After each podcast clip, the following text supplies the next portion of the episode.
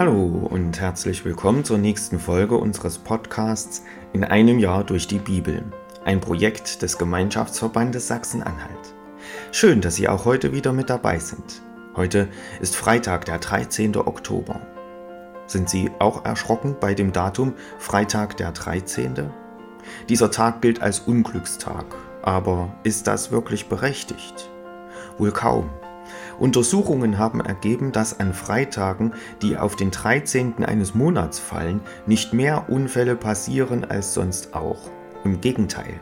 Der ADAC hat im Jahr 2009 die Unfallmeldungen daraufhin untersucht. Ergebnis, an Freitagen, die auf den 13. des Monats fallen, gab es im Schnitt 894 Unfallmeldungen, an anderen Tagen aber im Schnitt 975.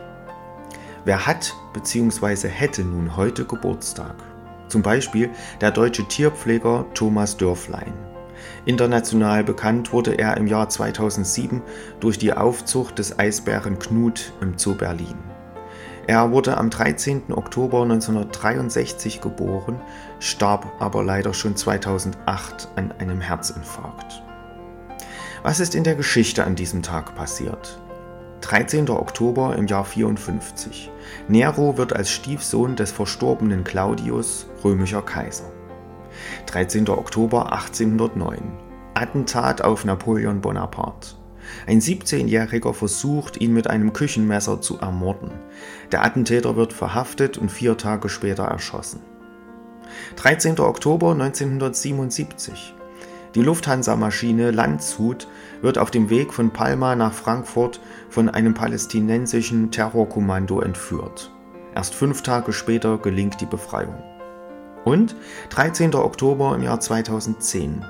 Unter großer weltweiter Anteilnahme gelingt die Rettung von 33 Minenarbeitern, die nach dem Grubenunglück von San Jose 69 Tage in der Tiefe eingeschlossen waren. Ich lese uns die Losung für den heutigen Tag vor. Sie steht bei Daniel 4, Vers 32. Gott macht's, wie er will, mit dem Herr des Himmels und mit denen, die auf Erden wohnen. Und niemand kann seiner Hand wehren, noch zu ihm sagen, was machst du? Und der Lehrtext aus 1. Petrus 5, Vers 6. Beugt euch demütig unter die starke Hand Gottes, damit er euch zu seiner Zeit erhöhe. Nun wünsche ich Ihnen viel Freude mit den heutigen Beiträgen und einen gesegneten Tag.